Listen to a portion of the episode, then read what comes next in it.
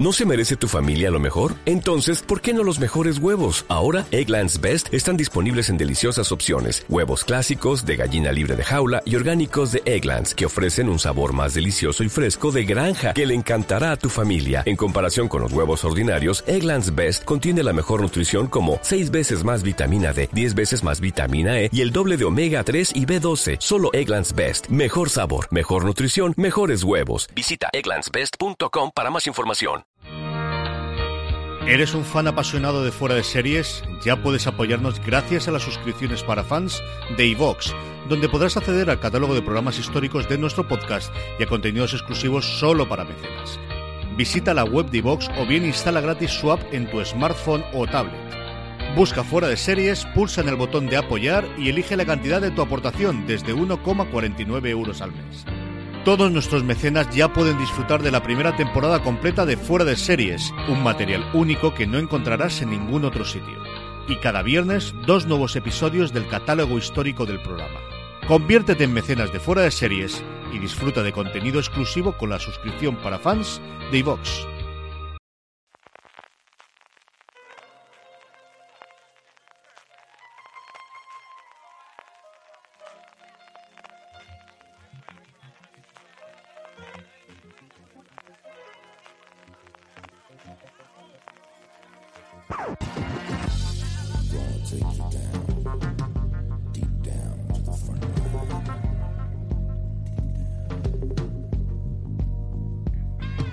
Bienvenidos de nuevo a Streaming, el programa de fuera de series donde cada semana repasamos las novedades y estrenos más importantes de las diferentes plataformas de streaming y canales de pago. Esta semana nos toca, bueno, pues a puntito puntito ya de Navidad, del 10 al 17 de diciembre. Don Francis Arrabal, ¿cómo estamos? Pues nada, ahí ya tocando, ¿eh? Estamos ya al filo del fin de año, CJ, ya con los artículos y las listas y los podcasts de lo mejor del año y de resúmenes y de repasos y, y de la vista atrás de todo lo que ocurrió en este 2018 que lo referente al streaming no ha sido poco, ¿eh?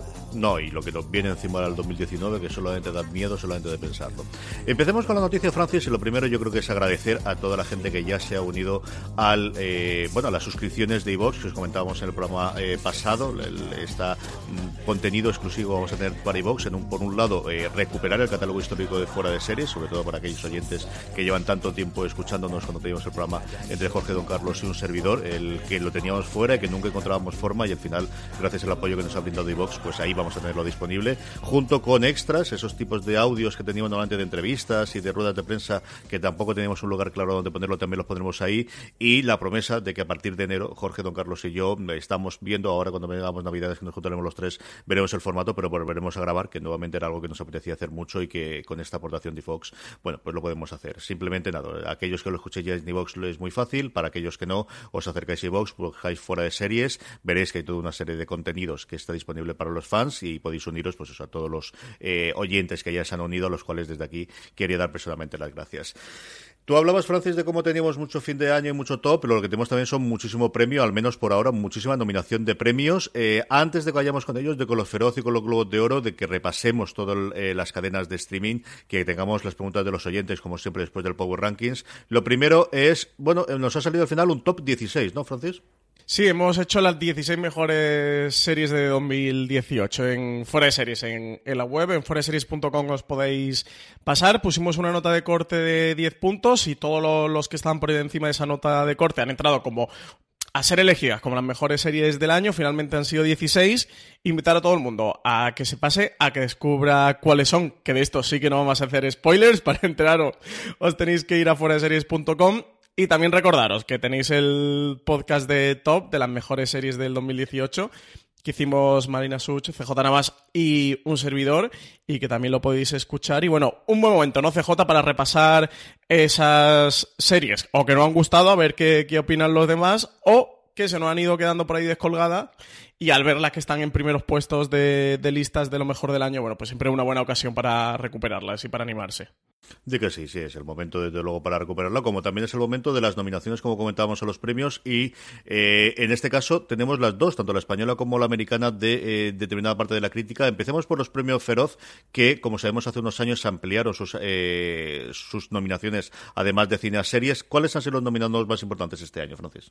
Pues podríamos decir que han arrasado Arde Madrid y el día de mañana. Arde Madrid ha tenido siete nominaciones, el día de mañana cinco, ambas series de Movistar Plus. En la categoría de drama estaban nominadas el día de mañana eh, Élite de Netflix, Fariña Antena 3 y Gigantes y La Peste también de Movistar Plus. En comedia solo había tres nominaciones, que eran Arde Madrid de Movistar Plus y Paquita Salas de Netflix y Vergüenza eh, también de Movistar Plus con su segunda temporada. Em, categorías eh, de reparto, de, actores y protagonistas y de reparto, eh, tenemos Malena Alterio, Inma Cuesta, Aura Garrido, Najwa Nimri y Eva Ugarte en protagonistas. Eh, de, actrices y en, y en protagonista de actores tenemos Bryce F., Javier Gutiérrez, Paco León, Orel Pla y Javier Rey. Eh, recordad que los Feroz sí que unen las categorías de drama y de comedia para las categorías de interpretación. Así que nada, eh, si alguien quiere saber un poquito más de la nominación, las nominaciones completas y con los actores de reparto y tal, pues que se pase por foreseries.com, que ahí puede encontrar la entrada. Y para quien se despiste un poquito que son los premios Feroz, eh, son los premios que dan desde hace, ¿esta ya es el cuarto año, CJ?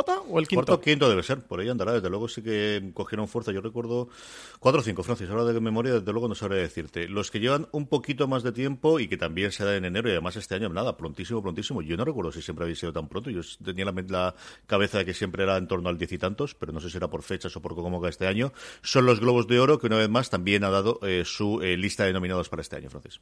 Sí, eh, aquí ha arrasado, pero absolutamente, el American Crime Story, la asesinato de Gianni Versace, que ha tenido hasta cinco eh, nominaciones, eh, seguida muy cerca por The Marvelous Miss Maisel, que ha conseguido cuatro por parte de las cadenas. La que ha acumulado mayor cantidad de nominaciones ha sido HBO con 10, FX le ha seguido con 9 y Netflix, eh, la tercera, con siete. Como puntos destacables de estas nominaciones, que hay dos españoles nominados. Por un lado, Antonio Banderas, eh, por su papel de Picasso en la serie Genius Picasso en National Geographic. Y también Penélope Cruz por ese papelazo de Donatella Versace que hace en American Crime Story el asesinato de Gianni Versace. En las categorías, mejor serie de drama estaba The Americans de FX, Post también de FX, Bodyguard de BBC, Killing Eve de BBC América y Hancoming de Amazon Prime Video. En mejor serie de comedia musical estaba Barry de HBO, The Good Place de NBC, Kidding de Showtime, El Método Kominsky de Netflix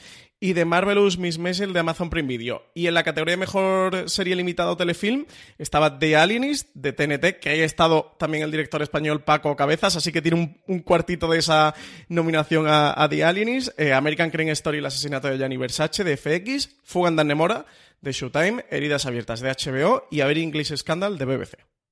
Sí, desde luego, Bodyguard, el fenómeno llegó también hasta allí y, de Avering es Scandal, la otra que yo también con muchas nominaciones, al menos de, forma anecdótica cuando repasé la lista y evidentemente, bueno, pues ahora es el momento de cabrearse, igual que con la lista de final de año, de por qué está esta, por qué deja de estar esta. Yo creo que quizás es la ausencia más significativa eh, en los Globos de Oro, sobre todo porque va a aparecer en muchas listas del top 10, incluido la nuestra, y al final eh, ahí está, es La maldición de Hill House, que no ha aparecido y ya si yo no estoy equivocado, no. tiene ni una sola dominación, ¿no, Francis? No, ni una, ni una sola. A ver, English Scandal que lo comentabas antes, ha llegado a tener hasta tres, ¿eh? empatada con Barry, con el método Kominsky, con Hancoming, que han sido las más nominadas después de la del asesinato de Gianni Versace y de Marvelous Miss Maisel. Y sí, sí que llama la atención en la maldición de Hill House que ni una sola, ni una sola nominación.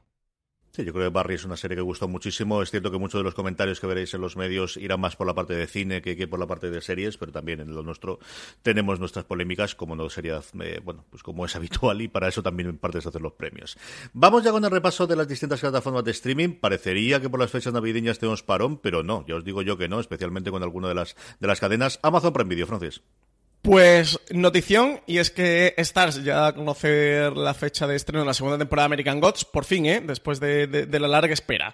Eh, ¿Qué llevamos? Y aquí Amazon Prime Video, que es quien la emite en España, también ha confirmado la fecha. Será el 11 de marzo de 2019 cuando vuelva esta segunda temporada de esta serie, eh, basada en la novela homónima de Neil Gaiman, que se convirtió en una de las grandes sorpresas de 2017 que estuvo creada por Brian Fuller y Michael Green para Stars, pero que con todos los líos que a Brian Fuller le suelen rodear eh, en sus series, terminó saliendo. Así que una segunda temporada eh, con nuevo equipo mm, creativo al mando, en la que también el director Paco Cabezas de nuevo está aquí dirigiendo un episodio, eh, que además sabemos que, que está relacionado que el el protagonista principal de ese episodio será el Leprechaun, así que a ver qué tal, a ver cómo continúa esta guerra entre los dioses antiguos y los nuevos.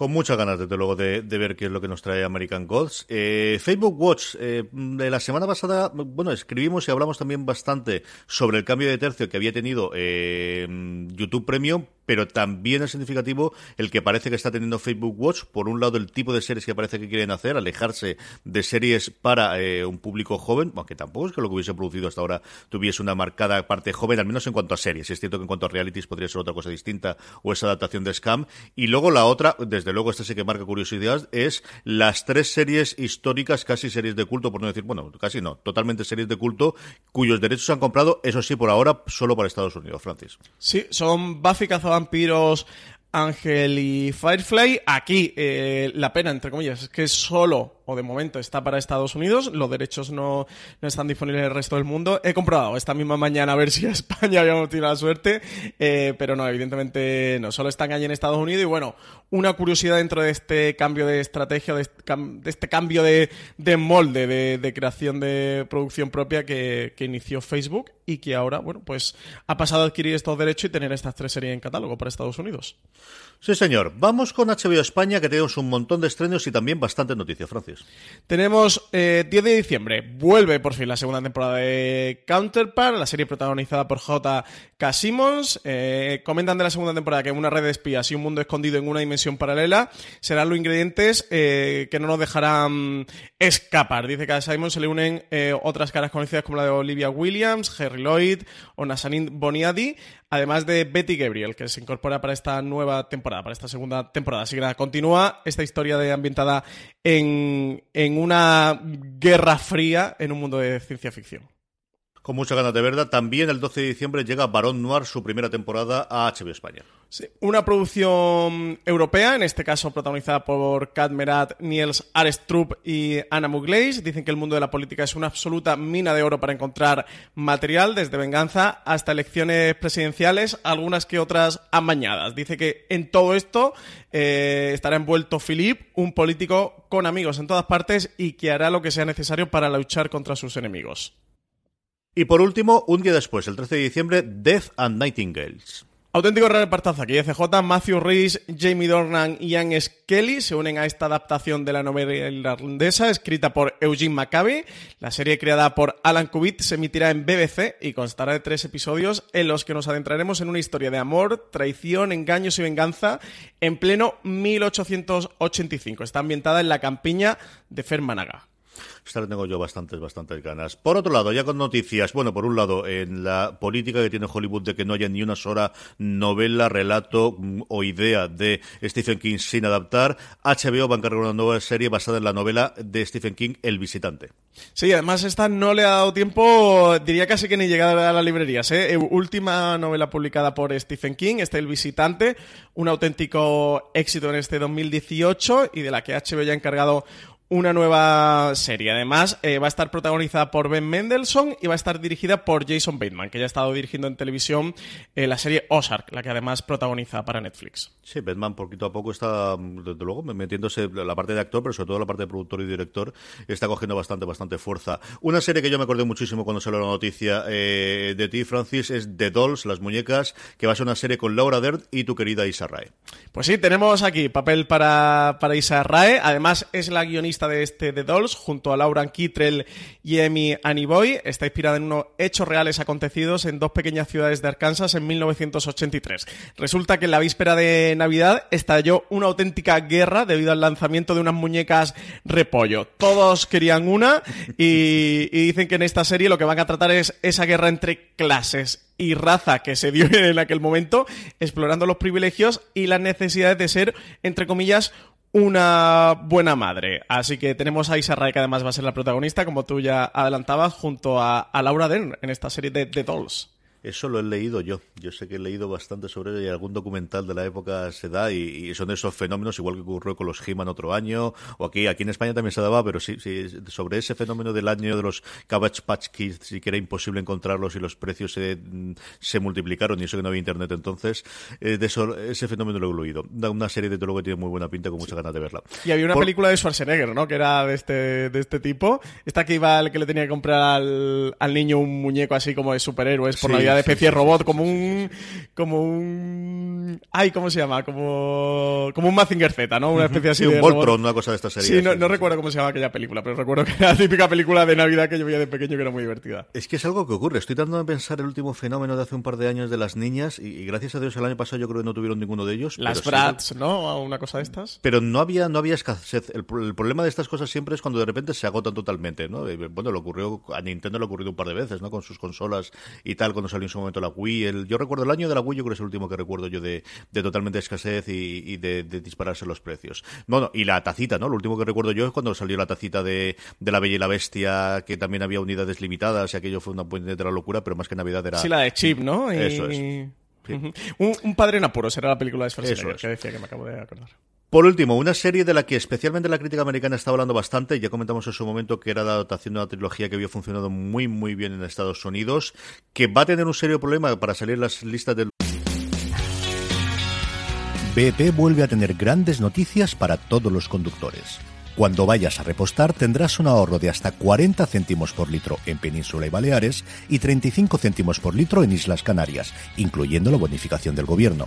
Cada vez que visites una estación BP en la península de Baleares, puedes ahorrar y disfrutar de todas las ventajas que ofrecen en su programa Mi BP. Y si lo haces desde Canarias, podrás disfrutarlas a través del plan Dino BP. Así que ya sabéis, BP nos lo pone fácil para ahorrar al máximo estés donde estés. Hazte con su tarjeta en sus estaciones de servicio y si quieres consultar más información, puedes hacerlo en mibp.es y plandinobp.es.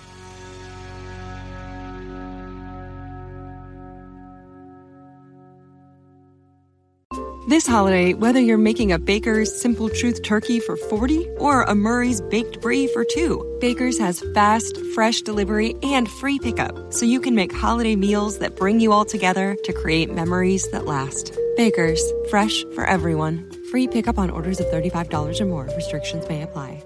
Choose from a great selection of digital coupons and use them up to five times in one transaction. Check our app for details. Baker's, fresh for everyone.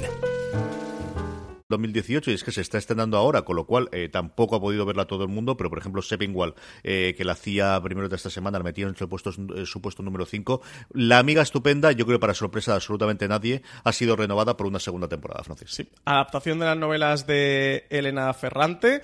Eh, han, ha conseguido la renovación por esta segunda temporada, la serie eh, creada por por Saberio Constanzo y nada, tenemos segunda temporada, lo que tú decías. Eh, yo no he llegado a ver nada de ella, CJ, creo que tú tampoco, ¿no? Te has llegado a acercar todavía la No, es de estas que tengo muchas ganas de ver, pero que quiero ver con tranquilidad, porque además he oído hablar tan bien de la fotografía y del resto, que verlo en pantalla grande y ya sabes cómo son todos estos días. Yo a ver si esta semana consigo verlo, porque además como están estrenando dos episodios por semana, al final van a terminarla antes de que, de que me pueda poner por ella. Pero sí que de verdad que le tengo bastantes ganas y lo que te digo es de las que estoy leyendo, al menos los titulares, algunos de los comentarios por encima, y lo que veo en los podcasts, cada vez hablar mejor de la serie en sí.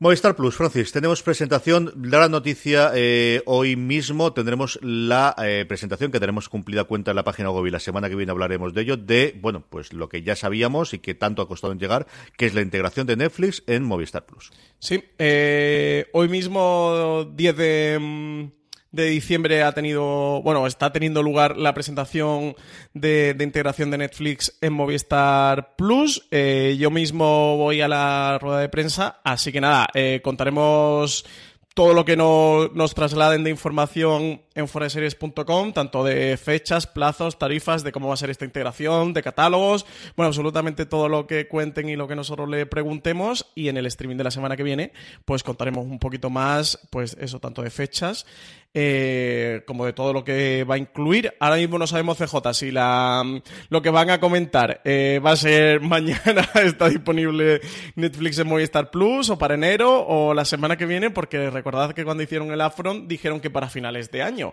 Y el caso es que ya estamos a 10 de diciembre, así que ya van un poco tarde, pero bueno, a lo mejor lo que dicen es eso. El lunes que viene ya está disponible Netflix en Movistar Plus.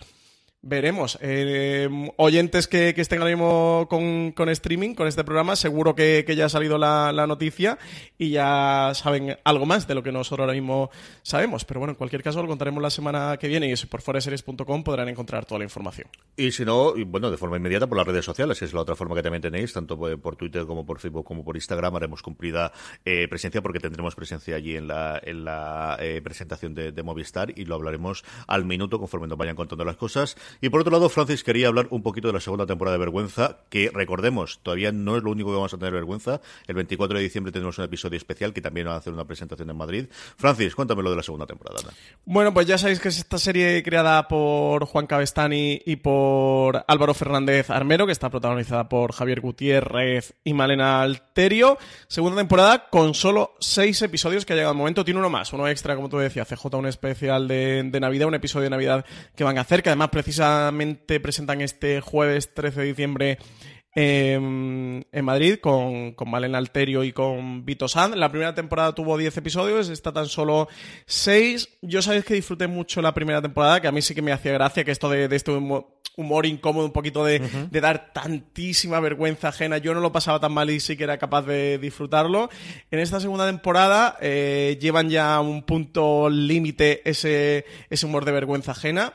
Eh, tanto en, grado de, acumulación o de concentración como de personajes. Ya no son solo los personajes de Javier Gutiérrez y de Malena Alterio los que, dan vergüenza ajena, sino que le han puesto alrededor otras dos parejas eh, que hacen un reparto más coral y, descentraliza un poquito el, foco en ellos dos para, abrirlo a estos otros cuatro personajes, de los que, bueno, tienen sus más y sus menos, pero que también dan bastante vergüenza mm, ajena. A mí, en este caso, con esta segunda temporada, si te digo la verdad, no me ha gustado absolutamente nada. Y fíjate que con la primera me lo pasé bien y me divertí y me reí. Y me, encantaron los personajes de Jesús y de, Nuria. Tiene un episodio concretamente que me encanta, que era el de mm, el del puente, el episodio número 8. Eh, de verdad que me pareció una pasada de episodio en esta segunda temporada. Eh, creo que um, no sé cómo decirlo para no ser ofensivo CJ pero que han hecho la serie que, a Juan Cabestán y Álvaro Fernández Armero les interesaba creo que como espectador, al menos yo me sentía como muy fuera, ¿sabes? Es como cuando está, eh, pasas por la puerta de un bar y ve a una gente montando una fiesta y que se lo está pasando muy bien y que no entienden nada, pues un poco tenía esa sensación viendo la segunda temporada de, mm, de Vergüenza. Tú no has llegado a ver nada, ¿no? De esta. No, a mí ya sabes que es un humor que en pequeñas dosis, y mira que me gustan ellos dos, y mira que, que el tema eh, me podía parecer más o menos divertido, y yo confieso que me reí con, los, con lo que me gustó, pero es un tipo de humor que a mí jamás me ha gustado. Yo me pongo muy nervioso y no te digo violento, pero casi casi mm, no, es un humor que me gusta especialmente. Yo humor negro aguanto lo que quieras, y, incluso de gags, pero el humor de, de reírse de, las situaciones de la gente no es algo que me matase. Vi los primeros episodios por ver el tono de la serie, vi que está muy bien hecha la primera temporada para el público que tiene pero que no soy yo, así que tampoco. Aquí ya es que directamente tiene un cast que quien lo haya visto lo identificará, que es mm, no especialmente escatológico, sino ya es eh, no se puede ir más allá, que eh, le noto, le veo como mucho las costuras de venga, vamos a hacer esto porque es lo más incómodo que ¿no? sí como lo más incómodo que podemos hacer, entonces me parece que se convierte de ser una serie que en la primera temporada, entre comillas, puede ser un poquito transgresora, entre comillas, porque tampoco que esto sea lo más revolucionario del siglo XXI, pero bueno, que puede ser, entre comillas, un poquito eso transgresora, que la segunda temporada ya va teledirigidamente ahí, ¿no? A, conseguir ese efecto. Entonces pierde naturalidad, pierde espontaneidad, eso, está como muy prediseñado eh, todo para, para buscar ciertas reacciones en el espectador y eso creo que le hace perder frescura y que se, nota todo un poquito artificial. Y, esa ha sido la sensación que me da con esta segunda temporada y por eso no, no he llegado a disfrutarla. No por tanto por ese humor porque me puede incomodar, que de verdad que a mí hasta cierto punto me, hace gracia y ver a esos, entre comillas, cuñados de la vida cotidiana en una serie reflejado. Me, me hace bastante eh, gracia, sino ese punto de, intentar ya incomodar al espectador de una manera muy directa, muy visible, muy palpable, y eso en el que ya llegas a verla hasta, hasta las costuras. El, chiste te lo. luego, como la serie no te la va a ver, te la cuento fuera de, de micro por no reventárselo a nadie. Pero que ya es como, mm, qué necesidad, ¿sabes? De, es que se te ve demasiado venir de, lejos, así que no, no, no, no, no lo he disfrutado mucho. Vamos con Netflix, tenemos tres estrenos y luego un montón de noticias. Yo creo que de las semanas con más noticias, de luego importantes de Netflix. No es que nunca haya dejado de ver noticias, pero sí que relevantes como para poder nombrar aquí. La primera es el 11 de diciembre, nos llega la primera temporada de Recuerdos de la Alhambra. Una serie CJ coreana del canal TVN, que en el resto del mundo se va a ver a través de Netflix. Dicen que Recuerdos de la Alhambra cuenta como el CEO de una compañía de inversión hace un viaje de negocios a Granada tras verse afectado por varios problemas como la traición de un amigo suyo. Allí se va a alojar en el hotel regentado por un antiguo guitarrista y ambos no tardarán en verse envueltos en un misterioso incidente. Ginny Choi y Lee Myung-han son los creadores de esta serie que consta de 16 episodios y que está protagonizada por Hyun Bin, Park Shin-ye y Park Jun. Llama la atención de que ningún actor eh, local eh, tenga un papel destacable. Son todos, es un reparto completamente coreano. También que el estudio que está detrás de, la, de esta mm, serie, de la producción de esta serie, la compañía Studio Dragon, una de las productoras televisivas coreanas más importantes del país como mínimo una curiosidad, desde luego, para acercarnos. Eh, si no tuviésemos las saturaciones para ver al menos un episodio y ver de qué tono que tiene esto. Le, una cosa que me apetece mucho. El 14 de diciembre tenemos este especial, que no está claro si es el primer episodio de la segunda temporada, pero sí, desde luego, de la nueva realidad de Sabrina, especial de Navidad, el 14 de diciembre.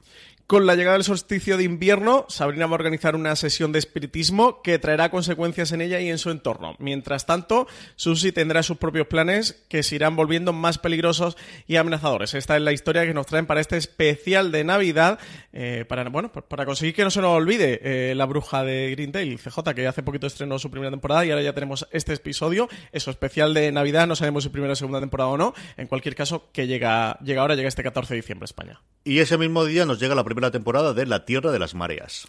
Producción australiana de Netflix, la primera eh, que llega con Elsa Padataki en un papel de, de, protagonista. Va a interpretar a Cal McTeer, que regresa a su pueblo tras 10 años viviendo en un reformatorio. Pero Orphelin Bay no solo habrá cambiado desde su marcha, sino que descubrirá en él todo un mundo sobrenatural que desconocía hasta ese momento y en el que habitan unos seres mitad humanos, mitad sirenas. Además, con la aparición del cuerpo de un pescador, saldrá a la superficie la relación de la población con el mundo del contrabandismo y el tráfico de drogas que hará más complicada la resolución de este crimen. Esta es una cosa curiosísima. No sé si pasará sin pena y gloria, si con el, el, el, reclamo de Pataki aquí en España se va a ver. Vi alguno de los trailers y jugaba mucho, como comentabas, bueno, lo que estás diciendo tú en la descripción, ¿no? De querer ser muchas cosas a la vez. Por un lado, fantástico, por otro lado, la parte de, de thriller, por otro lado, bueno, pues la, la parte de eh, recreación de, de, esa Australia distinta. Tengo curiosidad por ver por dónde va esta serie. Eh, cosas, cosas. Yo sé que Francis tenía muchas ganas de saber cuándo iba a llegar esto. Acordaros Titans, la serie con la que debutó el servicio de DC All Access en Estados Unidos pensábamos que se lo iban a reservar eh, para salir luego al resto del mundo, pues no. La vendieron a Netflix y va a llegar a Netflix España el 11 de enero. Pues sí, ahora en plena vorágine de cancelación de series de Marvel en la plataforma de Netflix y a falta de saber qué ocurre con Jessica Jones y The Punisher, porque ya sabemos que tanto Iron Fist como Luke Cage como Daredevil han terminado su camino dentro de, de la plataforma El Gigante Rojo, pues nos va a llegar el próximo 11 de enero Titans o Titanes, la primera serie, como tú comentabas, CJDC Universe, una serie de superhéroes en el que tenemos como protagonistas a Robin, a Starfire, a Raven y a Chico Bestia. Las series de superhéroes, especialmente la CW, eh, a nivel internacional, pero especialmente de Estados Unidos, antes incluso que CW montase su propio eh, contenido de streaming, yo creo recordar que la tenían semana tras semana al día siguiente, y desde luego sí que lo de las eh, temporadas completas en Netflix América le había funcionado, y que no decir de Riverdale, ¿no? Los números que subió de la primera a segunda temporada, gracias a, poder tener eh, la temporada completa disponible en Netflix. Hablamos de renovaciones, luego hablaremos del tema de Marvel y de las cancelaciones de Daredevil, pero antes vamos con renovaciones, yo creo que también para sorpresa de nada, Narcos México ha sido renovada por una segunda temporada y luego en Estados Unidos NBC, pero al efecto prácticos nuestros en España, eh, puesto que la serie se ve en Netflix, en Netflix, The Good Place que ha sido renovada por una cuarta temporada, Francis. Sí, en cuanto a Narcos México, la serie producida por Gamón Televisión, que contaba en, en su primera temporada con Diego Luna y Michael Peña como protagonistas de la serie, que nos trasladaba al nacimiento del cártel de Guadalajara en los años 80, momento en el que Félix Gallardo tomó el mando y unificó a los traficantes para construir un imperio.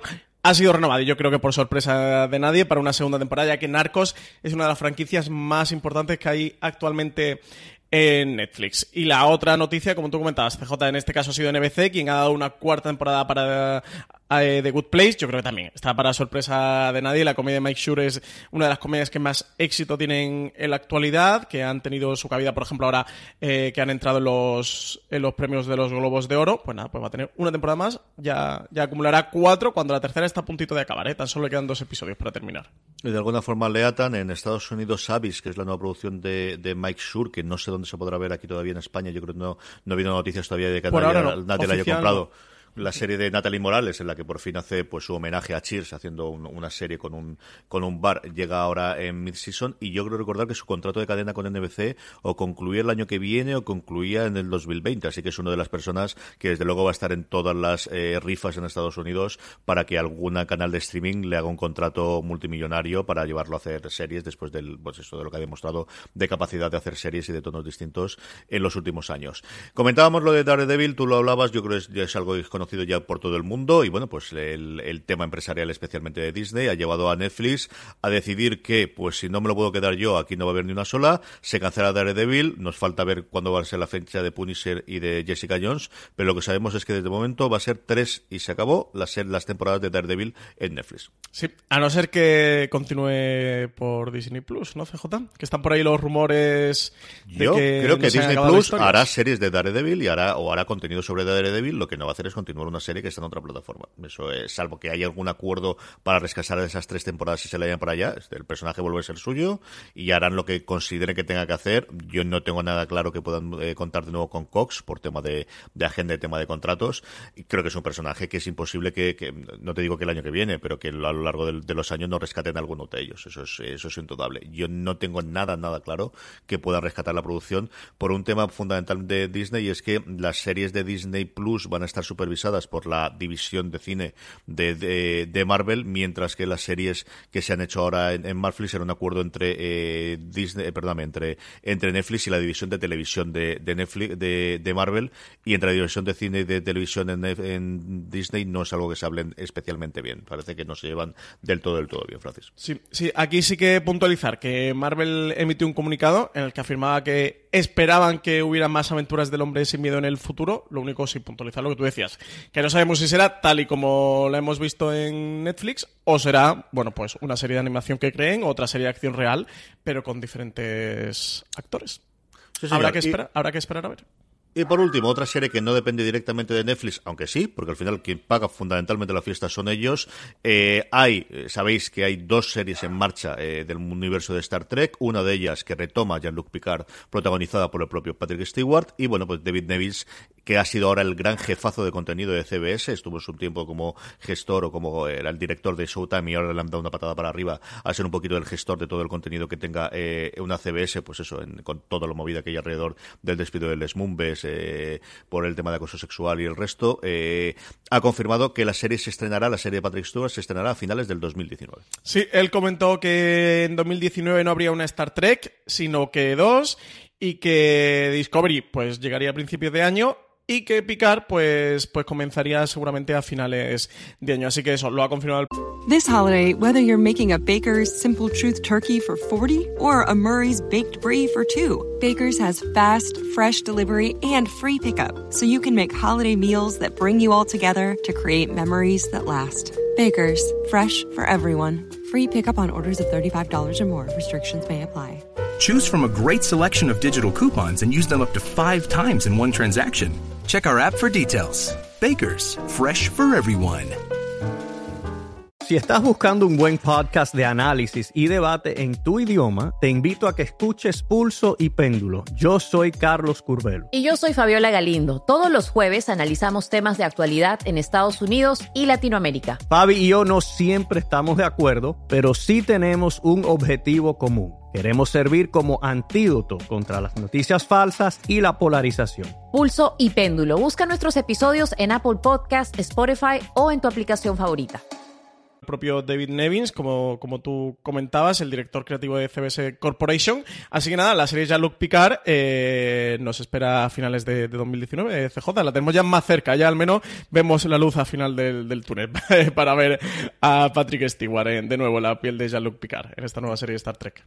Con el objetivo clarísimo de en 2020 o como muy muy tarde 2021 tener constantemente algo de Star Trek en, en emisión que haga que la gente o no se, no se dé de baja o se suscriba, o mejor yo creo que más incluso que no se dé de baja. Yo supongo que tendrán los números allí y sabrán cuántos Trekkies se dan de alta mientras se emite Discovery en Estados Unidos y se dan de baja cuando no hay ninguna. Hay parte estos short trek que desgraciadamente no hemos podido ver todavía aquí en España, a ver si finalmente los trae Netflix o llega a un acuerdo con alguien o se emitan en DVD o de alguna forma se pueden ver los cuatro episodios de estos short trek con el que han querido hacer la transición desde durante los últimos cuatro meses. Tenemos ese Lower Decks que de verdad que es la serie que más me atrae a mí de todas las que tienen, porque creo que es una idea brillante y que se puede abrir un poquito al tono del, universo eh, de Star Trek como su momento ocurrió con la nueva generación o especialmente con Espacio Profundo 9 y le tengo muchas muchas ganas evidentemente de volver a ver a Patrick Stewart como Jean Picard que al final fue mi capitán, el que yo desde luego vi cuando, cuando yo me hice Trek y cuando me aficioné al mundo de Star Trek era una nave en la que estaba capitaneada por, por Picard. Cadenas de cable. Eh, Francis, tenemos aquí lo primero, eh, Rake, que se estrena su quinta, su quinta temporada el 13 de diciembre en Sundance TV. Tenemos quinta ya y última temporada de Rake, que llega el 13 de diciembre a las 10 y media de la noche, una de las series australianas más aclamadas de los últimos años. Es una comedia legal eh, protagonizada por Richard Roxburgh, que pone punto y final a las aventuras de este personaje en ocho episodios. Sí, señor, una serie que en su momento tuvo su adaptación americana, que no estaba mal del todo, pero desde luego la que tenía su seguimiento era eh, la original australiana. Y luego dos estrenos en enero del canal Cosmo. Segunda temporada de Jamestown llegará el 22 de enero. Estrenan la segunda temporada, nada más finalizar la primera. Como tú comentabas, CJ, 22 de enero comienza la emisión de, esta nueva tanda de episodios, ocho en total, en los que volveremos a viajar a la Virginia del siglo XVII, con las protagonistas Jocelyn, Alice y Verity, que seguirán intentando encajar y sobrevivir en un pueblo poblado únicamente por hombres. Actualmente la serie se encuentra en el Ecuador de su emisión en Cosmo, por lo que no sabemos por dónde va a ir esta segunda eh, temporada, lo que sí es seguro eso, que los que estéis enganchados a la historia no vaya a tener que esperar mucho, porque nada más finalizar la primera van, van a continuar con la emisión de la segunda. Y el 24 de enero, dos días después, nos llegará Call My Agent, una eh, serie sobre el mundo de los representantes y las estrellas francesas. Sí, serie con glamour, intriga y situaciones humorísticas que ocurren detrás de, la cámara. Una visión CJ más glamurosa de, la conocida por la, de la agencia PS Management dirigida por Paquita Salas. Dicen que tras la muerte accidental del fundador de Ask, la agencia de representantes más conocidas de Francia, la empresa se encuentra en un punto muy complicado. Para lograr mantener la flote, los empleados tendrán que intentar lograr una completa resurrección. La vida de Matías, Gabriel, Andrea y Arlet serán toda una montaña rusa de emociones y luchas. Tratar con las estrellas no siempre es una tarea sencilla. En cada episodio de la serie van a contar con una estrella invitada que se va a interpretar a sí misma y, tendremos por por ella van a pasar desde Cecile de France, eh, que la hemos visto en, The Jean Pop, a Nathalie Vallée, Isabel Adjani, Juliette Binoche, Jean Dujardin o la propia Isabel Oper a lo largo de sus tres temporadas, las tres temporadas que ya tiene esta serie, cuyo título original es 10%, haciendo alusión al 10% que se quedan los representantes como beneficio por su trabajo. La serie llega el 24 de enero a las 10, no, 9 y 10 de la noche. Curiosa, desde luego. Francis, de todo esto, ¿qué recomendamos? Pues yo voy a quedar CJ con la segunda temporada de Counterpart, que ya sabes que, me gusta tanto y que soy tan fan de la interpretación de, J. Casimos como ese eh, Howard Silk en Counterpart. Así que nada, yo me quedo con la historia de espías y de, mm, de ciencia ficción ambientada en la Guerra Fría. Mira que me llama esto de la Alhambra, pero yo creo que al final la que desde luego veré cuando se, cuando se emita el mismo día y al final yo creo que es una buena forma de, de hacer la recomendación es el especial de Navidad de Sabrina. Tengo mucha curiosidad por ver si ya empiezan a hacer una especie de prólogo, si es un episodio totalmente independiente y aislado o si ya es el prólogo a la segunda temporada que promete ser desde luego mucho más oscura y mucho más, bueno, pues con una Sabrina eh, que encontramos al final de la, de la primera temporada.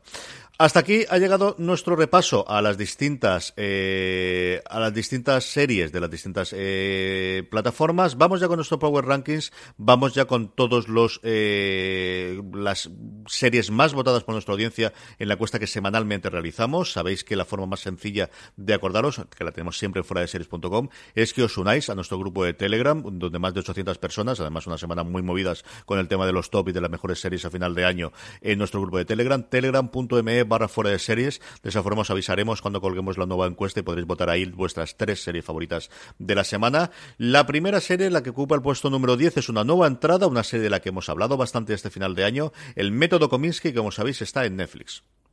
Y nueva posición para la amiga estupenda de HBO, que hablábamos hace poquito de que va a tener una segunda temporada. Beat, la serie de Amazon, también una nueva entrada, ocupa el puesto número 8. Y séptima posición para Homecoming, la serie protagonizada por Julia Roberts, que cae cinco posiciones en nuestro Power Rankings. Los mismos cinco puestos que cae desde lo más alto, desde el top número 1, Arde Madrid, que como sabéis se puede ver en Movistar Plus. Y quinta posición para las escalofriantes aventuras de Sabrina, que entra de nuevo en nuestro Power Ranking. Sube seis puestos, se queda nada, al puntito, puntito, puntito del podio. Yo creo que llevado de las buenas, eh, por un lado, las buenas eh, críticas que ha tenido esta tercera temporada y por otro lado, la cancelación, que yo creo que eso mucha gente vuelve a ver. Daredevil, que como sabéis se puede ver en Netflix. Y tercera posición para Nascos México, que ha subido cuatro posiciones para, para, para encaramarse en la tercera posición. No sé si será el puente, no sé si será el boca oreja, pero el caso es que Bodywork, que desde luego es una cosa ideal para poder ver en un hueco de, asueto, sube tres puestos y se queda en el puesto número dos. Bodywork, como sabéis, se puede ver en Netflix. Qué curioso esto, ¿eh? Que, que Bodyguard eh, vuelva a entrar en segunda posición, ¿eh? eh curioso, curioso. Además, eh, muy cortita, son seis episodios, se estrenó hace ya más de un mes, o sea que curiosa esta subida. Eh, primera posición para The Walking Dead, que ha subido desde la tercera hasta la primera por el final de la primera parte de su novena temporada, que por cierto, eh, tenemos podcast de review analizando todo lo que ha ocurrido en esta primera parte de la nueva temporada, que no es poco, ha ocurrido muchísimas cosas, ha revolucionado en parte el mundo de The Walking Dead. Eh, estuvieron eh, María Santonja, Richie Fintano y Álvaro Oniva analizando todo lo que ha ocurrido, así que os recomiendo, si sois fans de The Walking Dead, que os acerquéis a ese podcast, que os lo voy a pasar muy bien. Muy bien, pues con esto terminamos la parte de Power Ranking. Si es el momento de las preguntas de los oyentes. Unas preguntas de los oyentes que nos llegan a través de las redes sociales, que nos llegan directamente con los comentarios en iVoox, pero fundamentalmente, y la forma más sencilla de hacerlo, en esa misma encuesta que os comentábamos antes, os dejamos un campo para que hagáis las preguntas. Recordad, telegram.me barra fuera de series. Francis, ¿qué nos pregunta nuestra audiencia? Muchísimas preguntas de nuevo esta semana, ¿eh? Así que dar las gracias a todos los que no, nos han mandado tantas y tan buenas y tan curiosas como esta de Capitán Ramos, que nos pregunta si no creemos que los actores españoles sobreactúan en demasía y que cuando dan el salto, como por ejemplo Sergio Pérez Mancheta en Snowfall o Miguel Ángel Silvestre en Sense8, lo hacen más que bien. Dice que, mm, que la pregunta más nada sería si es que en Estados Unidos saben dirigir a los actores mejor, eh, ya que no son los únicos casos. Que saludos y que nosotros sí que molamos, CJ. No lo sé, yo creo que en estas cosas tendemos a ser más críticos con lo de casa que con lo de fuera. Y yo creo que también el acento, que es una cosa que los americanos no le, no le afectamos tanto, aquí nosotros sí que lo hablamos. No sabría decirte, Francis, no sabría decirte exactamente. Yo creo que hay series y series.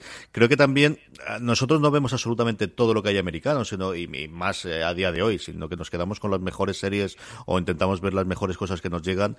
Yo creo que ahí sí que pegamos en muchas ocasiones de tener. Dicho es, eh, de tener pues un eh, exceso de crítica para lo propio y de lo de fuera. ¿no? Yo creo que en esto sí que somos el contrario del chauvinismo clásico francés. Por otro lado, pues sí, en ocasiones ocurre. ¿Para qué vamos a hacer otra cosa? Sí, de vez en cuando ves determinadas actuaciones o sobreactuaciones que dice yo no sé si fue el actor, fue el director, o, o, que quieren que sea estrella y tiene que ser estrella y la forma de ser estrella es gritar mucho, chillar mucho o hacer muchísimos aspavientos. Pues de todo hay. No sé, yo creo que aquí la generalización no funciona, que bueno, que los actores españoles sobreactúan, pues algunos sí y otros no, y lo hay buenos y lo hay malos. Sí creo que en el que frente a lo de las series americanas, que, que más o menos la pregunta frente a las españolas, eh, por un lado, siempre he escuchado que fuera del cine español se cuida más la dirección de actores que se hace en general, ¿eh? y esto es una generalización en el cine español o en la televisión española, de que otros directores sí tienen más sensibilidad de la dirección de actores, de que muchos directores tienen en España, pero eso es una generalización. Yo creo que CJ aquí influye mucho, más allá de que se cuide la dirección de actores más en otros países que en el nuestro. Uno, tiempos de producción y tiempos de rodaje. Y, luego presupuesto, que evidentemente influye directamente con, tener más tiempo de producción y más tiempo de, rodaje, más tiempo de preparación de los papeles, de hablar con los actores, de hacerle entender su papel, de ensayar, o sea, de muchísimas cosas que a un actor evidentemente le refuerzan su papel y que no todo es estrictamente la, calidad. Evidentemente en el cine todo está ensayado, no, funciona la improvisación. Cuanto más de improvisación haya y menos de ensayo, pues peor saldrán las cosas. Y yo creo que todo, que todo eso influye, ¿no? No sé, eh, series de presupuesto que estamos viendo en España últimamente, no creo que los actores estén sobreactuados. Yo que sé, Fariña o El Día de Mañana o Ar de Madrid, habrá papeles que te gusten más, menos, actores que te gusten más, menos. Esos papeles que están un poquito más llevados al límite y y sean que, que, bordeen, ¿no? Que sean más, más difíciles de cuadrar en el tono y papeles que, menos porque sean un poquito más planos, pero yo creo que en, que en general en grandes producciones no sueles ver a actores sobreactuados. Bueno, pues siempre está el que se sale y el que te rechina un poquito en el papel, pero bueno, yo creo que eso, que no es cuestión de generalizar. Fran Mequina que nos pregunta que cuál es para nosotros la mejor serie relacionada con el deporte y en especial con el fútbol, que muchas gracias por el gran trabajo que hacemos, que somos los mejores. Muchas gracias, Fran. Francis. Pues yo, fíjate que series deportivas he visto muy pocas y habiendo visto poquísimo de Friday Night Lights, de deporte diría que eso es la mejor que he visto.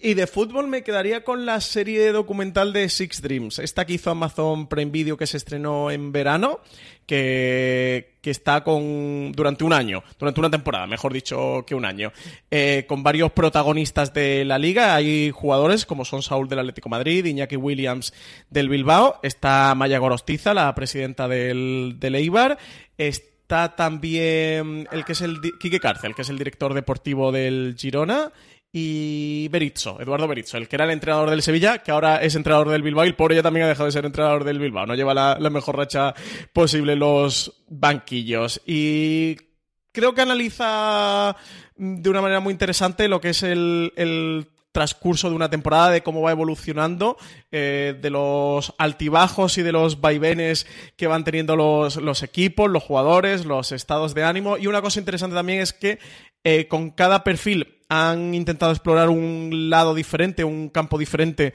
del mundo del fútbol y, del deporte, y que no solo tocan a, a, esa persona, sino que bueno, intentan ver un poquito todo lo que tiene alrededor y el contexto. En Amaya Gorostiza ve muy bien el resto de consejeros que tiene con ella trabajando, o a Mendilíbar, con el entrenador con el que tiene muchísima eh, relación. Con Andrés Guardado, que es otro de los jugadores que hay en el.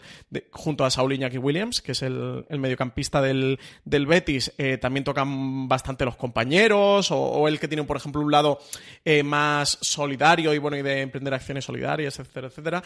A mí resultó muy interesante. No sé tú cómo lo has visto, CJ. Yo sé que a ti Six Dreams también te, te gustaba. De la del Manchester City he visto algo, pero muy poquito, ¿eh? Pues estaba solo en inglés con subtítulos y bueno, por aquello de ver a Guardiola tenía curiosidad y vi los dos primeros, pero no he visto mucho más. Yo Six Dreams creo que tiene el, el, peaje que al mismo tiempo es lo que permite tener el, el, documental del apoyo de la liga, ¿no? Y eso te facilita estar en determinados lugares y en determinadas y tener determinadas imágenes y meterte en determinados sitios que sin ese apoyo no lo tendrías y por otro lado pues hablar de otras cosas especialmente en el caso del del, del Atleti de Bilbao y del Girona que quizás no se mete, ¿no? Eh, pero a mí me gustó mucho, yo disfruté mucho. Yo creo que la mejor serie desde luego si hablamos de ficción es Friday Night Lights. A mí me gustó mucho por por referencia cercana a Pitch que duró solamente desgraciadamente una temporada en, en Estados Unidos, eh, del mismo creador que, eh, que. Ay, señor, se me dio totalmente de la serie de los hermanos. Oh, señor. Bueno, el. Eh, Pitch es una serie que contaba las historias de una eh, lanzadora que se uniría a las grandes ligas americanas de, de, béisbol, una cosa más o menos inspirada en un par de casos de, de mujeres que han llegado pues, hasta, hasta las ligas menores y han empezado a lanzar. Eh, Dan Fogelman, él era el creador de la serie y esa me gustó mucho, mucho, mucho, mucho. Y luego tenía curiosidad este año por ver All American, que es una serie que aquí trae HBO España sobre el mundo del fútbol americano también, sacando a un chaval de color de un sitio pobre, llevarlo a un sitio rico, también con connotaciones pues muy eh, de, series de adolescente que hemos visto y a ver cómo funcionaba. Del fútbol hay dos o tres proyectos medianamente interesantes. Recuerdo uno que nos comentó Marina cuando hablamos el especial de Midcon que veía mucho la atención, que se llamaba La Ventana y que hablaba de eh, el mundo que había en los trapicheos y en, los fichajes de, de, fútbol europeo y que era además una producción coreana, una cosa extrañísima, pero que me llamó mucho, mucho la atención. Y luego eh, hay un par de proyectos con, con personajes clásicos británicos que yo creo yo creo que especialmente Amazon Prime Video y Netflix, empezar a hacer cosas, pues eso, sobre los, los años 50, los años 60, que hay mucho. Y luego había una cosa de Maradona, si no recuerdo mal. ¿Tú te acuerdas, Francis, de haberlo leído? Eh, recuerdo la, la serie Maradona, pero la tengo ahora mismo completamente fuera del radar, ¿eh? Yo creo que es un, es un universo que ahora, también con la globalización, que con el hecho de que los americanos están empezando a ver fútbol en serio, y mira que les afectó el hecho de no haberse clasificado para este último mundial, pero así, sobre todo en los medios que, que yo leo americanos, se ha visto que este ha sido realmente el primer mundial en el que han seguido eh, diariamente todo lo que ha ocurrido con la Liga Americana. Ahí el hecho de que la Premier se lo haya tomado tan en serio y haya vendido los derechos allí y se eh, lo hagan tan bien a nivel de producción, yo creo que ha, que ha abierto muchísimo camino, junto con evidentemente pues toda la oleada de inmigración de América que, que ha llevado el, el, fútbol europeo, nuestro fútbol allí. Esas son las que yo recuerdo, como yo creo que en This holiday, whether you're making a Baker's Simple Truth turkey for 40 or a Murray's baked brie for 2, Baker's has fast, fresh delivery and free pickup, so you can make holiday meals that bring you all together to create memories that last. Baker's, fresh for everyone. Free pickup on orders of $35 or more. Restrictions may apply. Choose from a great selection of digital coupons and use them up to five times in one transaction. Check our app for details. Baker's, fresh for everyone. sobre fútbol, fútbol, vamos a tener mucho más producciones de aquí en adelante de la que hemos tenido hasta ahora, que hemos tenido Club de Cuervos, que es este culebrón eh, mexicano que está en, en, Netflix, de más sobre el formato de cómo se lleva un fútbol en sí, y ese documental que contaba Francis de, de Six Dreams. Más cosas, más preguntas, Francis. Tenemos Oscar Bates, que decía que antes de nada darnos las gracias por animar los viajes en bus a la uni todas las semanas con nuestros programas, que le gustaría que comentáramos la serie El método Kominsky de Netflix, que para él ha supuesto una gran sorpresa, que, que es de lo mejor del año. Eh, hablamos un poquito de ella la semana pasada. Eh, yo he visto un poquito más, he visto un par de episodios más. Eh, CJ, ¿tú has llegado a avanzar algo no. el método Kominsky? No, no. Me ha sorprendido ¿eh? que ha entrado en las nominaciones de los eh, Globos de Oro en Mejor Comedia. Estaban también Michael Douglas y Alan Arkin y que también se, está colando muchas listas de lo mejor del año. Está hablando muy bien de ella y luego, pues eso, tienes dos hombres de peso, evidentemente mucho más Michael Douglas que Alan Arkin, que, que, fue muy importante, que luego fue cambiando un poquito. Su hijo, en cambio, se ha quedado un hueco tanto de actor como de director importantísimo, Adam Arkin, y, y es que Michael Douglas, el nombre lleva, abre muchas puertas, especialmente los Globos de Oro, Francis. Sí, sí, sí. A mí me está gustando mucho. El, los siguientes episodios que, que, he visto, que eran el segundo y, y el tercero, eh, te abren más eh, las posibilidades que, que, va a buscar esa serie. Yo he pensado un poco que si Chuck Lorre ha hecho dinero con Big Bang, ahora quería eh, ganar prestigio y ganar peso dentro de la industria y demostrar que, también es un buen autor y que puede ser un, un buen creador, más allá de hacer un divertimento, eh, bueno, pues tan fantástico, genial como ha sido Big Bang, pero hacer, entre comillas, una serie más de prestigio o más de, de peso, eso que le dé renombre dentro de la industria televisiva. Y creo que por eso ha hecho este el método Kominsky. Es una dramedia, ¿eh? O sea, lo de comedia se le queda se le queda pequeño, es dramedia total y, tiene momentos muy duros, ¿eh? Pero bueno, momentos muy duros de estos de... Si eres medio sensible y si no lo eres también, de, de Lagrimón Gordo, Caérsete es una serie creo que, que bastante eh, elegante y muy bien llevada. Y la relación de, estos dos personajes, de Michael Douglas y, y de Alan Arkin, es preciosa y ellos están geniales. Creo que es una gran serie. Yo me la voy a ver entera, ¿eh? O sea, sí, sí que estoy a tope con el método Kominsky. Sergio Mars nos pregunta que qué sabemos del regreso de Buffy, Francis. Pues las últimas novedades son de este verano. Eh, en el durante la TCA, eh, Newman estuvo explicando que el, que el reboot de Josh Whedon y Mónica Obusu-Brin, que es la que han puesto como showrunner, aún estaba en la primera fase de desarrollo y que de momento no tenían guion. El proyecto estaba siendo llevado a cabo por Fox 21, que es propiedad de 20th Century Fox, ahora propiedad ya de, Disney.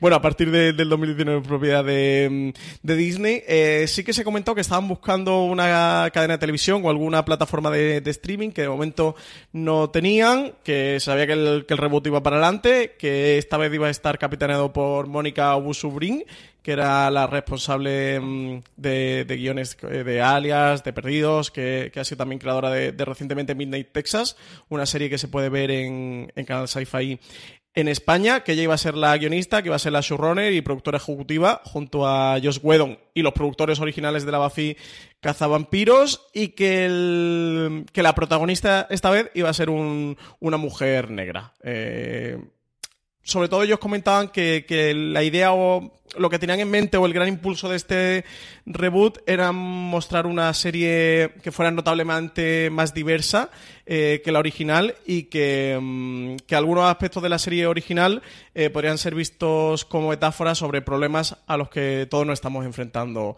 hoy día. Así que bueno, un poquito esa es la idea que llevan con este, con este reboot de Buffy Vampiros y el proyecto va para adelante a falta de eso, de tener una cadena, una plataforma que, que se lo compre.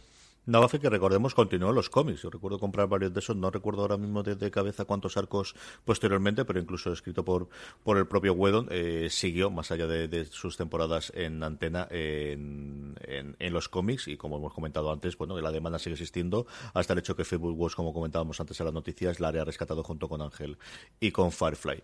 Francis, más preguntas. Tenemos pregunta de Navaskel que decía que si tuviéramos que recomendar una serie a alguien que se acaba de contratar Netflix, HBO, Amazon Prime Video o Movistar, ¿cuál sería de cada plataforma? Y un saludo, lo mando. Hala, tírale. ¿Empiezo yo o empiezas tú? Empiezas tú, empiezas tú. ¿Empiezo yo? Eh, vale, eh, yo de Netflix recomendaría... Voy a tirar de mi lista, eh, de lo mejor del año para recomendar. Fácil. Eh, yo de Netflix recomendaría, recomendaría Wild Wild Country, que es una serie documental que cuenta la historia de los Rarnishis, que es un culto religioso barra secta creada por Osho y que tenía como lugar teniente a Manan Shila, que para mí es una de las grandes villanas, grandes personajes de, este año televisivo, este 2018. La historia es de cómo este culto que se origina en la India se traslada a Estados Unidos, concretamente a, a Oregón y a un pueblo de allí que se llama Antílope y todas las tensiones que, va, a crear a partir de ahí. No os cuento nada porque tenéis que verlo, eh, porque si no lo veis, no lo creéis. O sea, vais, a flipar absolutamente. Eh, de Amazon recomendaría Aver English Scandal, esta miniserie de BBC de tres capítulos que está guionizada por Russell T. Davis y dirigida por Stephen Frears y protagonizada por Hugh Grant y Ben Whishaw, que ya hemos recomendado 27.000 veces en streaming. Cuenta eh, la historia de Jeremy Thorpe eh, para ocultar su homosexualidad, eh, un político que llegó a ascender a, líder del Partido Liberal en, Gran Bretaña y que, durante años en los que la homosexualidad estuvo penalizada allí en Inglaterra, pues él, mantuvo una relación con, con, un amante y bueno, de cómo eso va a seguir volviendo a su vida. De Movistar recomendaría Arde Madrid, la serie creada por Paco León y Ana Costa, eh, que sigue la vida de Ava Garner en el Madrid de, principio de los 60, aunque más que la vida de Ava Garner, eh, que yo diría casi que es el McGuffin, sigue la vida del servicio que tiene Ava Garner en su, en su casa y de sobre todo el reflejo, el contraste de lo que era la España de aquella época, culturalmente, eh, socialmente, moralmente y éticamente, como diría el chiquito de la calzada, frente, frente a ese torbellino que viene de Hollywood, que viene de Estados Unidos, esta mujer como es eh, Ava Garner y cómo confronta la, realidad de, de, esa España frente a la que trae ella de Estados Unidos. Una mujer que precisamente viene a España para liberarse de, esa jaula dorada que tiene en Hollywood y, llega aquí para, para estar viviendo sin eh, desenfreno. Eh, y yo de HBO me quedaría con, con Killing Eve, esta serie que está mm, eh, creada por Phoebe Waller-Bridge, creadora también de la serie Fleabag, un thriller mm, con todo el humor negro del mundo que se puede tener sobre un agente del MI5 que va persiguiendo una asesina a sueldo, que, es Villanelle. Y no sé, yo una de las series más chulas que he visto este año, si queréis en una de las series, pasároslo bien. Eh, sin duda os recomendaría Killing Vais a alucinar con los personajes de, Sandra hoy, de, de Jodie Comer, como esta, como esta Yves Polastri, como esta Villanelle. Como Francis ha puesto muy eh, profundo con las cosas muy importantes de este año, a mí vais a permitir que haga un ejercicio distinto. Y es que si vais a contratar cuatro servicios, porque tenéis críos en casa. Si no, esto es totalmente imposible. Así que voy a recontratar una en cada una de ellas para poder ver con la familia. En Netflix, Hilda, que además está dentro de mi top 10 y es la serie que tienes que ver sí o sí.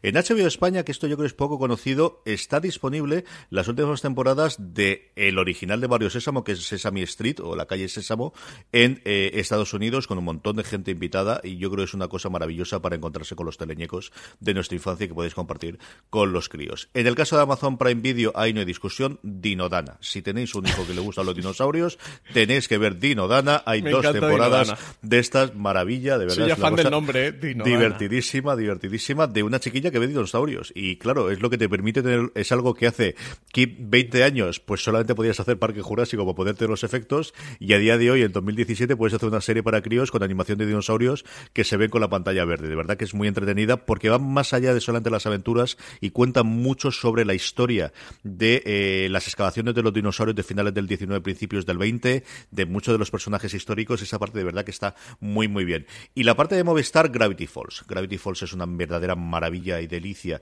de serie animada, de la que tenemos solamente dos temporadas, desgraciadamente, pero que se queda muy, eh, muy cerrada. Yo la descubrí este, este pasado verano y es una de las series que más me han gustado de reencontrar o de descubrir este año. Así que todo eso para el resto, bueno, pues en mi top 10 yo creo que tenéis de todas eh, para ser más adultas de cada una de las plataformas y siendo alguna daremos a partir de enero. ¿Tenemos alguna pregunta más, Francis? Sí, Charles Pedronson nos preguntaba que por qué nunca hablamos de telenovelas o culebrones, que también se emiten en diferentes plataformas como Netflix o A3 Player. Y que, por cierto, le encanta nuestro programa. CJ, ¿por qué ah. nunca hablamos de telenovelas o culebrones? Yo sí que hablo, Francis, ¿no? Porque es un, es un clasista para estas cosas. y Vamos a ver.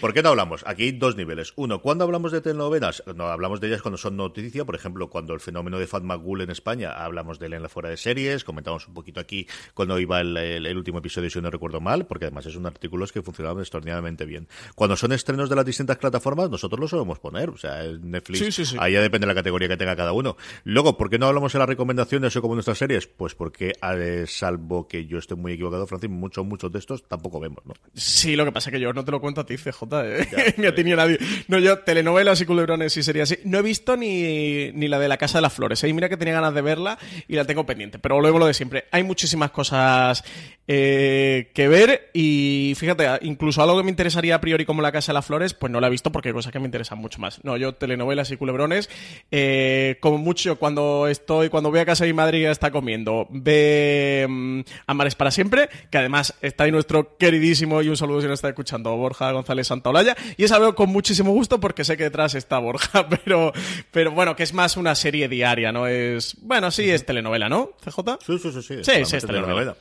Y eh, luego, si queréis oír hablar de, telenovelas y culebrones eh, turcos, tenéis a Marina hablando en el último gran angular que dedicamos a las tendencias mundiales, porque ella es una gran seguidora del fenómeno. Sí, sí, sí, eso es Marina Such. ¿eh? Quien quiera escuchar hablar de telenovela o culebrones, que, que, se lo pida a Marina por Twitter, que, que os da la turra. Con Operación Triunfo y telenovelas turcas, todo lo que queráis con Marina. Nos queda una pregunta más, si no estoy equivocado, Francis.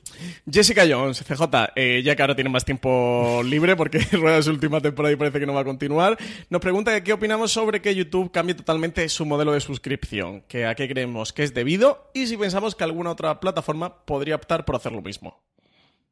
A ver, a qué es debido es el dinero. Esto siempre funciona exactamente igual. Normalmente en estas grandes corporaciones el funcionamiento que tienen es eh, mm, ponemos dinero para un plan a uno, dos, tres años y vemos resultados. Y yo creo que sea de la forma que sea, han tenido los números y no lo han acabado de funcionar. Y esto es lo que lo que tenemos en este caso. Por eh, si otra plataforma va a hacer lo mismo, que es decir, que van a estar pivotando y van a estar buscando funcionamiento y van a estar buscando eh, alternativas o, o forma de moverse, segurísimo. YouTube se lo que conocemos hasta ahora es que van a poner gratis, o al menos eso dicen, las series, que están dándole vueltas hacia lo mejor a la gente que pague por el premium. Lo que va a ocurrir es que podrán ver todos los episodios de golpe, mientras que las que no paguen no vienen un episodio a la semana, o cómo ocurrirá. Pero claro, tampoco ninguna otra plataforma tiene detrás un YouTube que tiene ya esa costumbre de que la gente pueda ver gratis el contenido con anuncios. Eso no existe exactamente igual en el resto de las plataformas. No hay más que oír, por ejemplo, el cabreo que suelen tener la gente cuando eh, ponen el anuncio inicial que tiene Movistar Plus de si ya estoy pagando esto porque me están poniendo anuncios. ¿no? Yo creo que esa parte es complicada.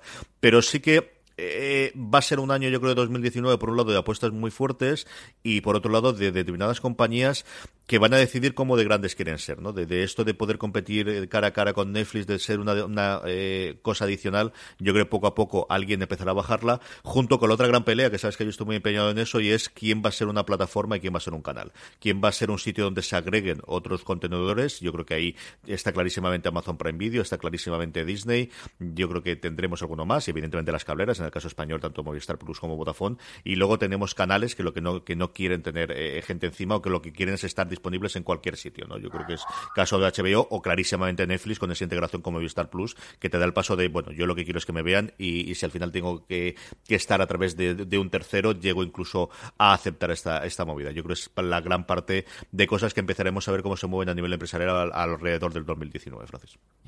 Sí, nada, yo estoy justo contigo. Nada, nada que suscribís, es que lo ha dicho fantástico, CJ.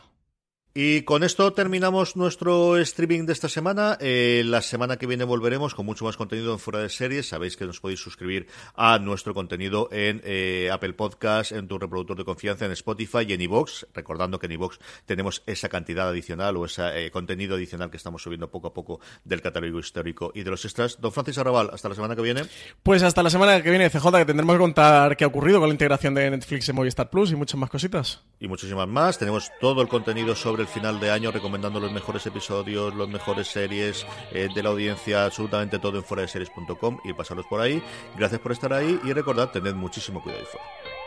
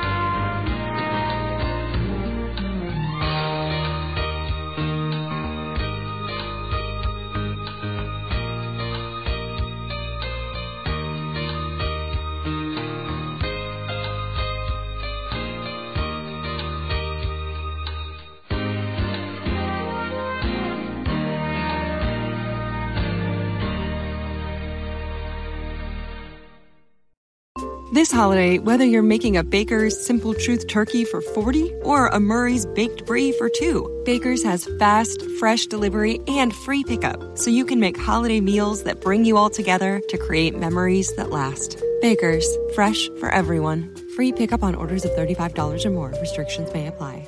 Choose from a great selection of digital coupons and use them up to five times in one transaction. Check our app for details. Baker's, fresh for everyone.